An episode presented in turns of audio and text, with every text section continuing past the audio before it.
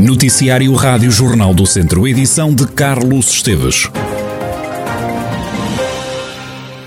Morreram três pessoas nos últimos dias em Viseu com Covid-19. Desde o início da pandemia, o novo coronavírus matou 136 pessoas só no Conselho de Viseu. Registrou-se ainda neste Conselho um novo doente com Covid-19. Desde março do ano passado, 28.506 pessoas estão ou estiveram doentes com Covid-19 em toda a região. Destas, 26.379 recuperaram. Há 644 mortos a lamentar. Ora, e subiu o número número de doentes com Covid-19 em Sinfãs. O Conselho tem atualmente 18 casos ativos. Se o número de infectados continuar a escalar em Sinfãs, o município vai estar em risco de não avançar na nova fase de desconfinamento do país, numa situação que preocupa o Presidente da Câmara. Armando Morisco diz que desconhece as razões por detrás deste aumento do número de casos, mas vai pedir esclarecimentos às autoridades de saúde. No dia 19, daqui a meia dúzia de dias, irá entrar uma outra fase de desconfinamento e nós queremos manter-nos aqui abaixo dos 120 para acompanhar este desconfinamento. É que é que isso se deve, sinceramente, não sei. Não tenho ainda dados da Autoridade de Saúde relativamente a esta matéria. Sei que anteriormente deveriam ser surtos na construção civil. Agora, não sei se já terá a ver com o fator Páscoa. Se não, enfim, eh, irei, irei conversar com a Autoridade de Saúde e perceber isto. Armando Morisco, Presidente da Câmara de Sinfãs, que arrisca não avançar na próxima fase de desconfinamento na última semana houve um aumento do número de casos de Covid-19 no Conselho. Uma criança de dois anos foi encontrada ontem sozinha em Tarouca, em casa, junto a material usado para o consumo de droga.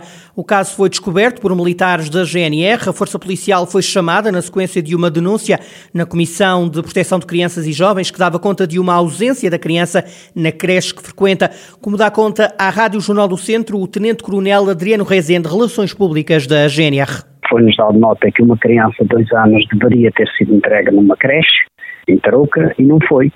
E que solicitávamos, tanto os funcionários os responsáveis, tinham pela creche como eh, a Comissão de Proteção de Crianças e Jovens, que fôssemos averiguar o, que, o porquê da criança não ter sido entregue. Desloquemos à residência, tendo verificado que a criança estava em casa e junto na casa também estavam dois senhores, um deles o seu progenitor, a quem tem a cargo da criança, estavam a dormir e havia fortes indícios de que teriam estado a consumir estupefacientes. Após efetuadas várias buscas no interior da casa, tivemos a oportunidade de verificar uma quantidade de droga que foi apreendida e por força de estar em quantidade superior àquilo que a lei permite para consumos diários, o pai da criança foi detido.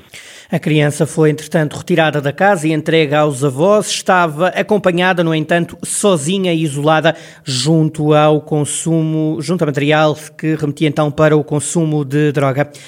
O Ministro das Infraestruturas continua a garantir que o IP3 estará todo requalificado em 2024. Pedro Nuno Santos disse isso mesmo aos autarcas da CIM Viseu de Lafões numa reunião no início da semana que foi pedida pela CIM para fazer um ponto de situação sobre o IP3, como dá conta o Presidente da Comunidade Intermunicipal, Rogério Abrantes.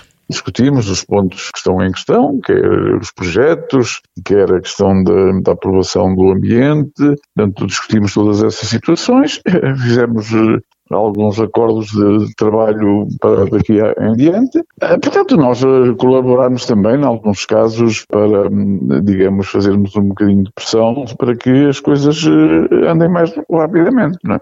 Mas pressão junto de quem? Olha, junto de, de algumas entidades, né? junto de algumas entidades em que às vezes os projetos chegam e estão, enfim, um bocadinho parados e, e portanto, nós vamos também ajudar, ajudar, enfim, dentro daquilo que se pode, que é chamar a atenção dessas entidades da, da, necessidade urgente de, de, conclusão do IP3. Na reunião com o ministro, o vice-presidente da CIMI e também o autarca de Castro Daire aproveitou para defender a requalificação urgente da Estrada Nacional 225 entre Castro Daire e Aroca, uma obra que é reclamada há vários anos. O Parlamento, recordo, aprovou o ano passado uma petição a exigir a requalificação desta via, que tem cerca de 30 quilómetros. A empresa pública Infraestruturas de Portugal já desenhou o projeto de intervenção para a estrada. As obras estão orçadas em 5 milhões de euros euros. Segundo Paulo Almeida, o Ministro das Infraestruturas reiterou o compromisso de voltar a interpelar o Ministério das Finanças para obter então a aprovação da portaria de extensão de encargos que permitirá finalmente o lançamento do projeto das obras na Estrada Nacional 225. A Cruz Vermelha está de volta a Carregal do Sal. A delegação sediada em Oliveira do Conde foi encerrada no início de fevereiro mas o serviço vai agora ser retomado com a criação de uma nova Cruz Vermelha que vai ficar novamente sediada em Oliveira do Conde. Pretende-se que a atividade da delegação arranque num prazo de três meses. O presidente da Cruz Vermelha Portuguesa, Francisco Giorges, confirmou que o processo já está em andamento em colaboração com a autarquia de Carregal do Sal. Posso confirmar que do dia 7 de abril passado, eu, juntamente com a senhora secretária-geral da Cruz Vermelha, a engenheira Susana Marques, fomos recebidos pelo presidente da Câmara de Carregal do Sal, numa reunião marcada pela cortesia, pelo espírito de construção e pela harmonia de posições, e foi decidido retomar atividades da Cruz no âmbito do município de Carregal do Sal, com base em Oliveira do Conde, mas com uma dimensão conselhia para todo o Conselho de Carregal do Sal. Francisco Jorge, Presidente da Cruz Vermelha Portuguesa, vai ser criada uma comissão instaladora desta nova delegação de Carregal do Sal. Entretanto, os fundadores, voluntários e funcionários da delegação extinta aplaudem o regresso da Cruz Vermelha a Carregal do Sal. Vítor Figueiredo, antigo operacional e fundador da delegação de Oliveira do Conde, sublinha que se trata de uma boa notícia para o Conselho de Carregal do Sal. Eu acho ótimo, acho uma, uma boa ideia, porque estamos a falar de uma, de uma situação de apoio a uma população carenciada nesta zona. Isto deu muito trabalho na altura que teve que se fazer. Quero dar os parabéns a todas as pessoas, nomeadamente às autarquias que se empenharam, a todo o poder político que se empenhou dando as mãos numa altura destas, e penso que é assim que tem que se fazer as coisas a todos, desde o Sr. Presidente da República, Primeiro-Ministro e todas as outras entidades, o Ministro e a própria Assembleia da República, numa contestação que tínhamos que fazer porque não achávamos lógico o encerramento de uma delegação em tempo de pandemia e confinamento. A satisfação de Vítor Figueiredo, antigo operacional e fundador da Cruz Vermelha e de Oliveira do Conde em Carregal do Sal. Viseu vai ter um novo mercado. A estrutura vai nascer junto ao prédio da Segurança Social. Esta é uma obra que vai ficar ativa até decorrer a requalificação qualificação do mercado 21 de agosto. O vice-presidente da Câmara de Viseu, João Paulo Gouveia, defende que o novo mercado 21 de agosto vai dar a Viseu um novo pulmão depois de ser requalificado. Na verdade, estamos a preparar um novo pulmão na cidade, um pulmão em que todo o centro histórico ficará beneficiado. E porquê? Porque quando o mercado for deslocalizado daqui por 4, 5 meses, que é o tempo que a obra vai demorar, a cidade e aquele quarteirão, após a deslocação para esta nova estrutura, nós vamos requalificar tudo o que fica no atual mercado 21 de agosto. Ou seja, não mais vai ser o mesmo, o projeto está em curso, estamos a andar e aí iremos ter efetivamente uma reconversão urbanística no centro da cidade, beneficiando todo o centro histórico. As obras vão demorar entre 4 a 5 meses e têm um custo superior a 750 mil euros. Ao todo, o novo mercado vai poder acolher 24 lojistas e 80 produtores locais que vão ficar todos no mesmo piso. Não vai haver andares. João Paulo Gouveia assume que o que foi feito até agora, no 21 de agosto, não foi suficiente para dinamizar o mercado. Se fosse fácil, este problema já estava resolvido há muito tempo. O mercado não foi bem conseguido, efetivamente, e compete-nos a nós, no fundo, olhar para o futuro e perceber o que é que temos vindo a fazer. Nós fizemos tudo pelo menos dos últimos sete anos e qualquer coisa que eu estou na Câmara, para que este mercado, o atual, para que funcionasse. Fizemos campanhas, fizemos remodelações, tapámos um conjunto de coisas, fizemos um conjunto de situações que não resultaram. Resultaram em parte, mas não são suficientes. Estamos todos de acordo.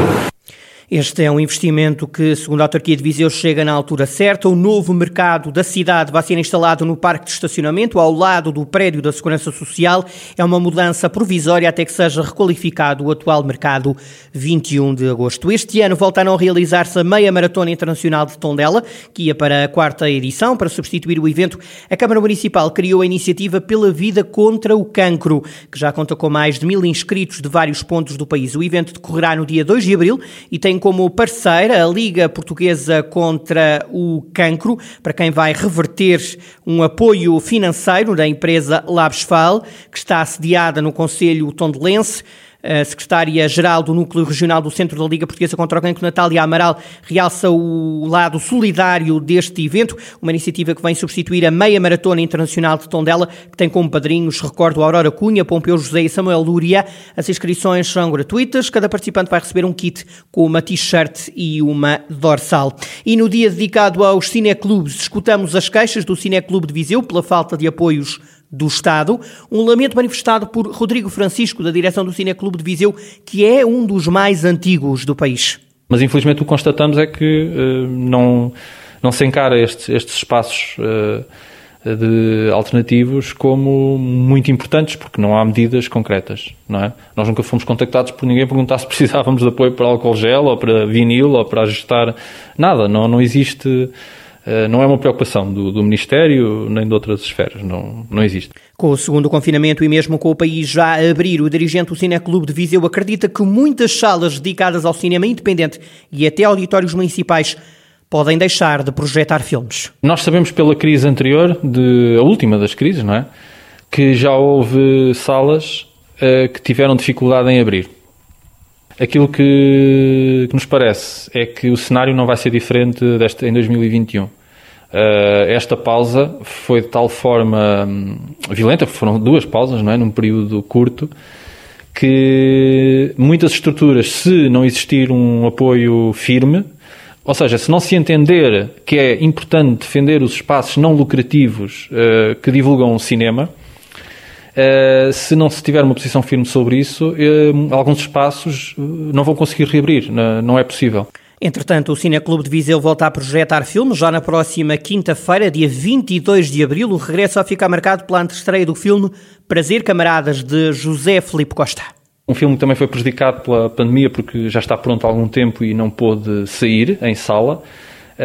e hum, quisemos, propositadamente, marcar este filme uh, que aborda um período histórico também muito vivo, uh, Portugal, pós 25 de Abril.